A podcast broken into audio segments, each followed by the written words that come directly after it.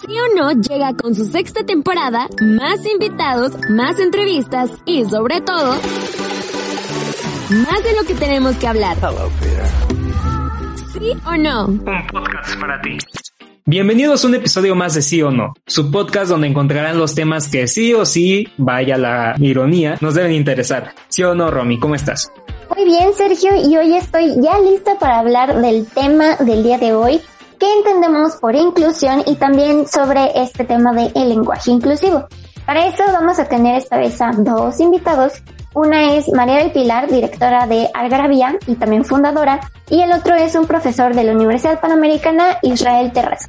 Justo, nos da mucho gusto hablar con ellos, pero primero vamos a conocer exactamente más a fondo de qué vamos a hablar hoy. ¿Sí no? Hoy vamos a hablar de inclusión. Pero, ¿qué es? Básicamente, se trata del fomento y la garantía de que todas las personas sean parte de y no aparte de.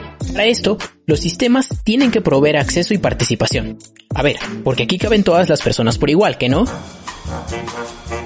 Pero, ¿saben ustedes qué es el lenguaje inclusivo? Seguro ya lo han escuchado por ahí en las redes sociales. Lo define como un modo de expresión oral, escrito y visual que busca dar igual valor a las personas al poner de manifiesto la diversidad que compone a la sociedad y dar visibilidad a quienes de ella participan. O sea, básicamente hacer participar a cualquier persona dentro de nuestra forma de hablar. Esto modifica el lenguaje, pero no está aceptado por la Real Academia de la Lengua Española. Ante esto existen distintos puntos de vista y muchas maneras de mirarlo. Entonces, escuchemos lo que nuestros invitados de esta semana tienen para hablar al respecto.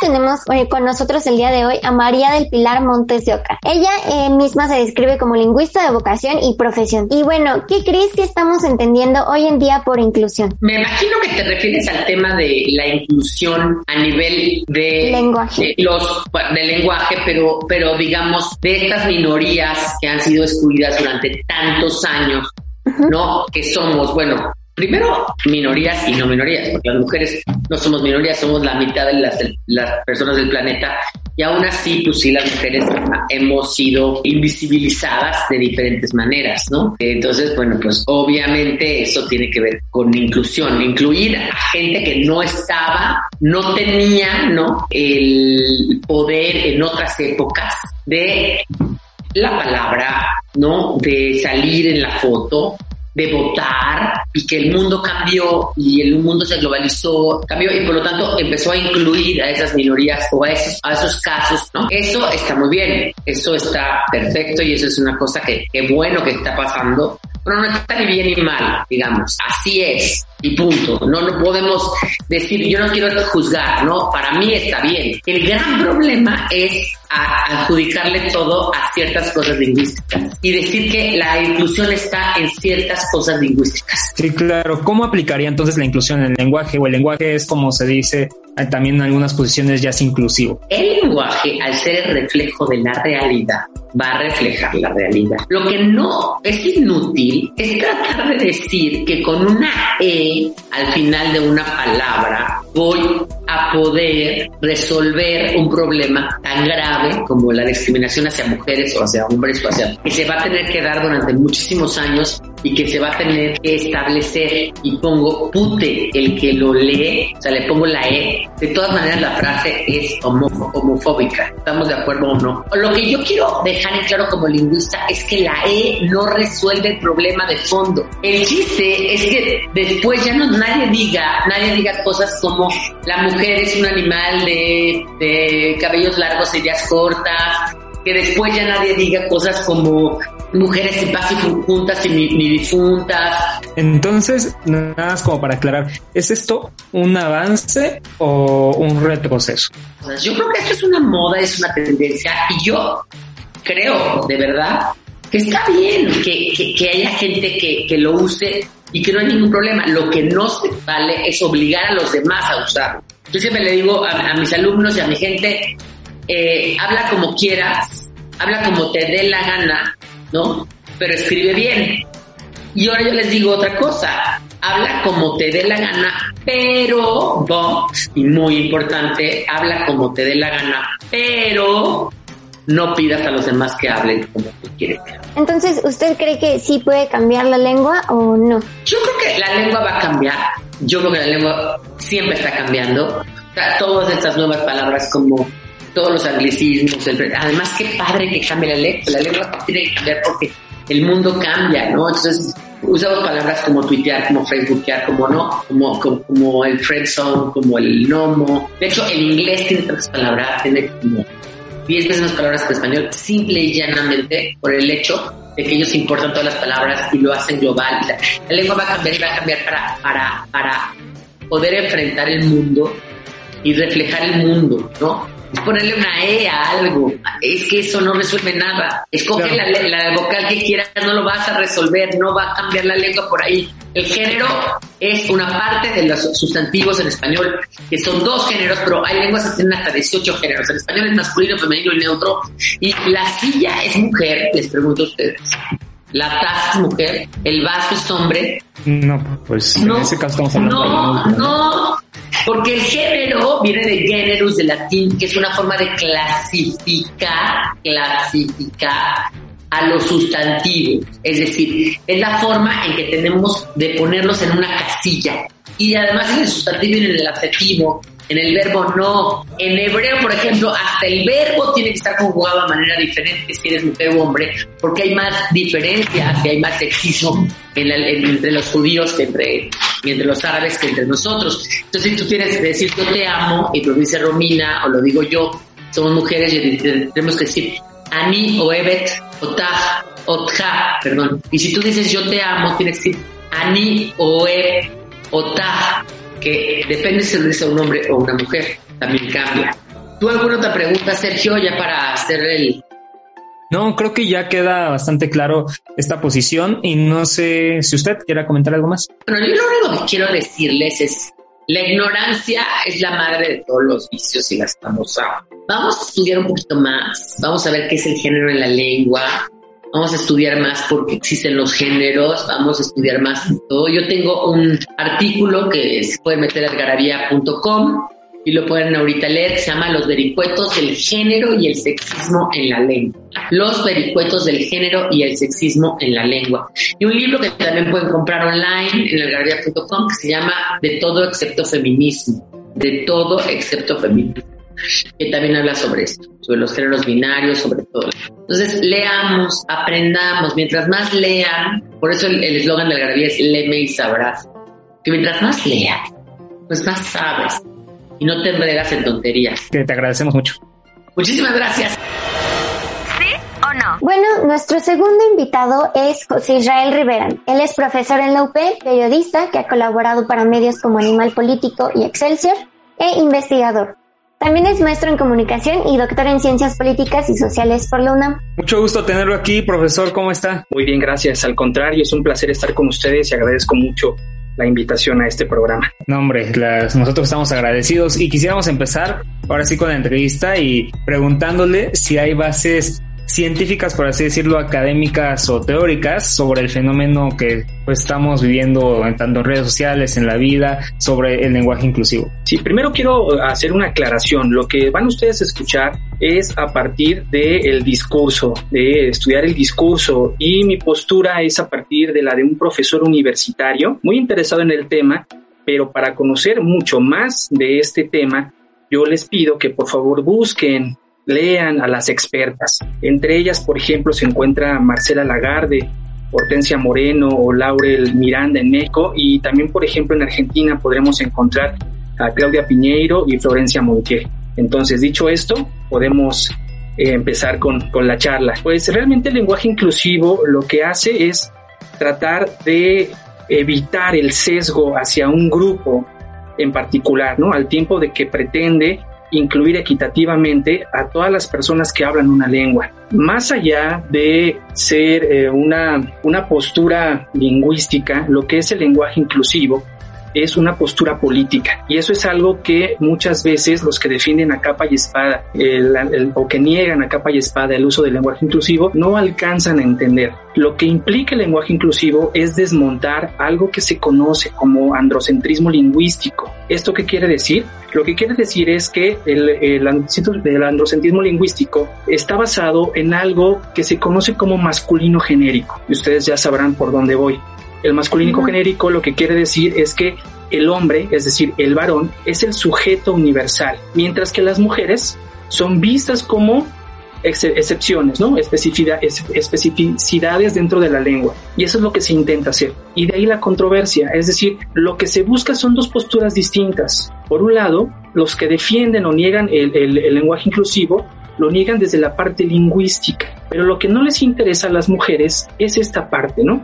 Incluso las mujeres que yo he escuchado y las que he leído, les tiene sin cuidado lo que diga la RAI, porque lo que no, lo que no, lo que no buscan es eso, lo que buscan es un posicionamiento político y hay que entenderlo desde esta manera. Y bueno, pasando a otra cosa que ya en, el uso práctico de este lenguaje inclusivo, ¿en qué contexto se utiliza? Por ejemplo, si estamos hablando de una silla o de una mesa ¿Podemos usar el lenguaje inclusivo cómo funciona? No, yo creo que ese es un error muy frecuente que se hace, ¿no? Incluso eso da pie a muchas burlas. Ustedes lo han escuchado en redes sociales. El sope. Que exactamente, ¿no? Que como dices, cuando pides, vas a un restaurante y pides una sopa en lenguaje inclusivo, que dices un sope. Pero en realidad lo que, lo que pide el lenguaje inclusivo es únicamente que eh, cambies o antepongas a los artículos y sustantivos que se refieren a las personas, no a los objetos.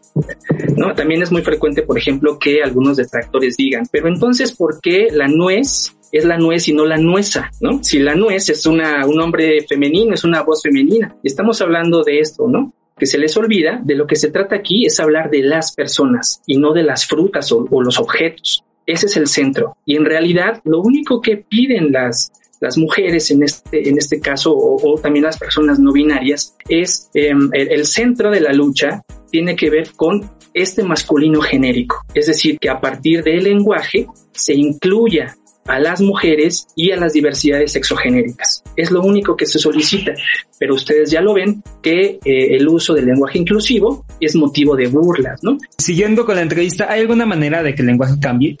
Por supuesto, el, lenguaje cambia constantemente y eso hay muchísimos ejemplos de, ello. ¿Por qué? Porque el lenguaje, la lengua, cuando es viva, cambia. Esa es su naturaleza. No podemos detenerla, nadie la puede detener. Incluso ustedes saben, por ejemplo, que antes eh, los hablantes de, del español, lo común era decir aiga y no haya. Lo correcto era decir aiga. Y quienes hablaban mal el español decían haya. Y los puristas de la lengua en ese entonces regañaban a quienes decían haya. ¿Y qué pasó? Se transformó. La gramática se transformó. Y ahora lo correcto es decir haya y no haya. Ese es un buen ejemplo para eh, señalar cómo la naturaleza de las lenguas es el cambio. ¿Y el cambio a partir de qué? De los contextos. La lengua es contexto, la vida es contexto y la vida va cambiando y junto con la vida también cambia la forma en cómo nos comunicamos. Entre ellas la forma en cómo nos nombramos. Acuérdense de algo muy importante y que también es el centro del lenguaje inclusivo o el lenguaje no sexista. Es decir, el nombrar, porque al nombrar existimos, al nombrar validamos, y eso es muy importante y eso es algo que no se alcanza a entender en este debate. Exactamente, usted continuamente en las clases nos dice lo que no nombramos no existe, que es incluso por una parte por la que va esta postura del lenguaje inclusivo, ¿no? Hablando del lenguaje hablado en el que se utiliza la, la E, por ejemplo, ¿es una forma válida de inclusión utilizar este, este español? ¿O cree que es algo, algo banal y que realmente no, no sirve?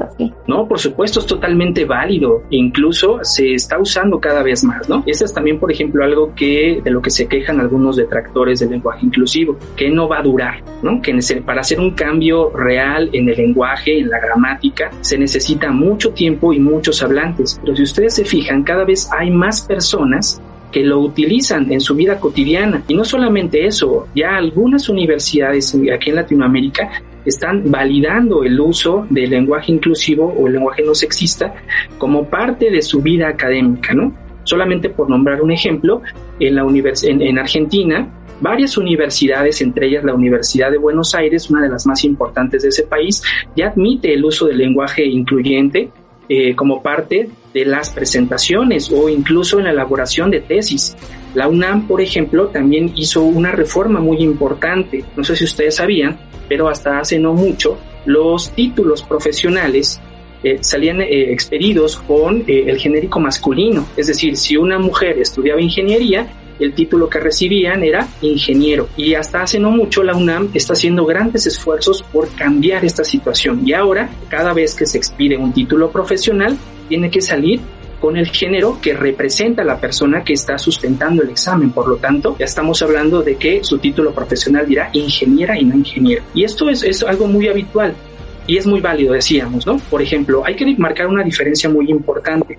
Por un lado está lo que se llama el desdoblamiento genérico, es decir, la visualización, la identificación de las mujeres como parte del discurso. Si en un salón tú entras y ves hombres y mujeres, lo que te piden es que nombres a ambas partes, ¿no? Que digas hombres y mujeres, diputadas y diputados, niñas y niños. ¿Por qué? Porque ellos no son ellas.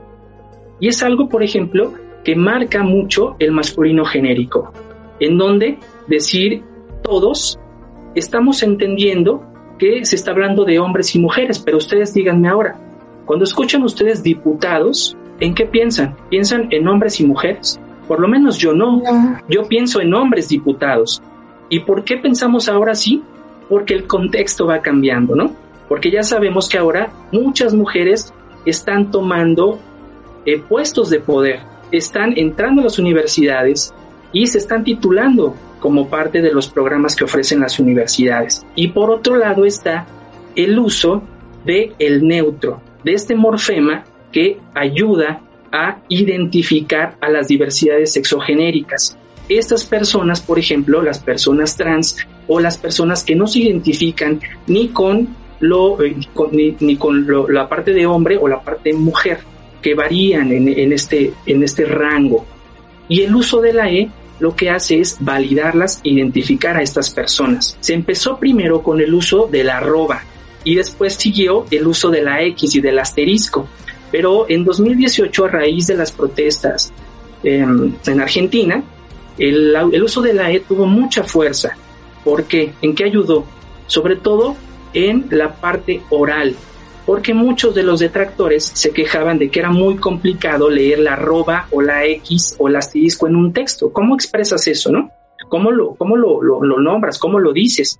Y la E ayudado muchísimo a esta parte, ¿no? En la parte del discurso oral. Por lo tanto, usar lenguaje inclusivo representa estas dos partes. Por un lado, visualizar a las mujeres a través del desdoblamiento y por otro lado, visualizar o identificar a las diversidades sexogenéricas a través del uso de la E y para acabar de, una vez, de, por de una buena vez por todas, con el binarismo que existe en nuestro lenguaje. Claro, esto es bastante interesante profundizar sobre esta postura del por qué podría estar bien, porque también tenemos la otra postura en otra parte del podcast desde el por qué no, entonces vamos a tratar de buscar el punto medio, vamos a ver, pero ahí ya los podcast escuchas serán los encargados de decidir a qué lado se van, ¿no? Entonces ya ahora sí para finalizar, profesor, no sé si usted tenga algo que agregar. Sí, por supuesto. Em, nada más para terminar, me gustaría decirles a todos los que, a todos los que nos escuchan en este momento, que hay que pensar en una frase muy importante que dijo alguna vez un filósofo austriaco llamado Ludwig Wittgenstein.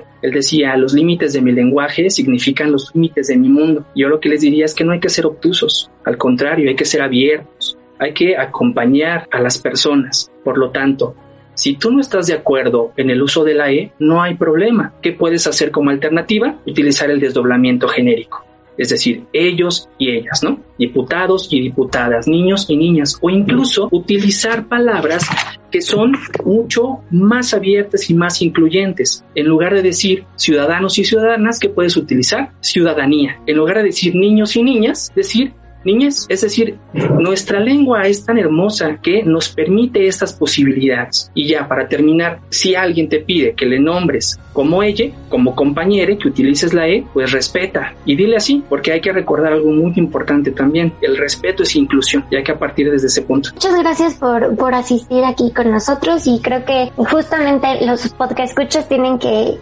que, balancear las dos posturas que escuchamos el día de hoy y, y decirnos qué piensan. Muchas gracias, profe. Gracias a ustedes. Un placer. Hasta luego. ¿Estás escuchando? ¿Sí o no? Uy, perdón. Se me olvidaba que ya no hacemos el programa en video. Estaba dándoles la bienvenida en lenguaje de señas. Espero se encuentren muy bien todos. Yo soy Diego y les doy la bienvenida a mi discoteca. Y miren, de una yo voy a decirles que no veo por qué tanta pelea por el tema de hoy. Porque ¿saben cuál es el verdadero lenguaje inclusivo? Así es, la música. Porque le habla a todos, hay para todos y está hecha por gente de todo tipo. Desde las complejísimas sinfonías de Beethoven, las pegadizas melodías de Stevie Wonder y la explosiva actitud de Keith Emerson, hasta... Sí, ya saben de quién voy a hablar, de Tony Iommi de Black Sabbath. Pero la recomendación de esta semana no es de ellos, es de alguien que inspiró a Iommi a dar a conocer su voz a través de la música. Me refiero al mejor guitarrista de jazz de todos los tiempos, un verdadero pionero, que tampoco se dejó apartar por el que dirán y revolucionó las técnicas para tocar la guitarra. Me refiero al originario de Bélgica, Django Reinhardt, que hoy nos saca de nuevo de nuestra zona de confort musical con su Oriental Shuffle de 1936. Solamente aquí en Sí o No.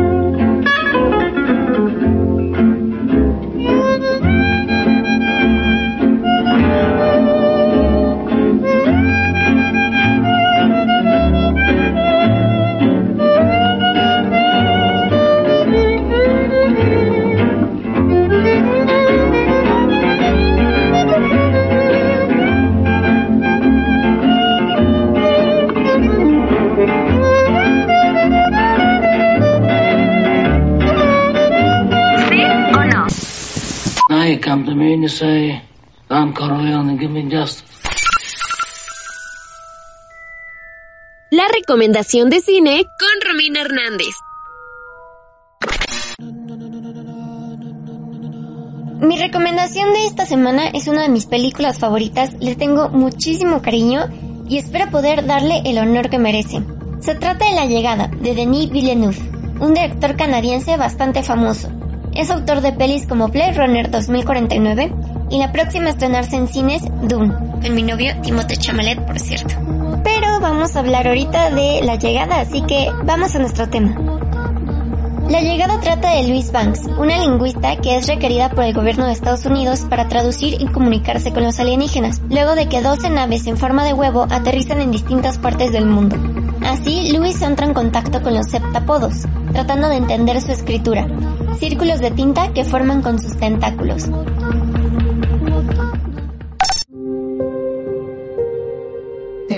days that define your story beyond your life. Like the day they arrived.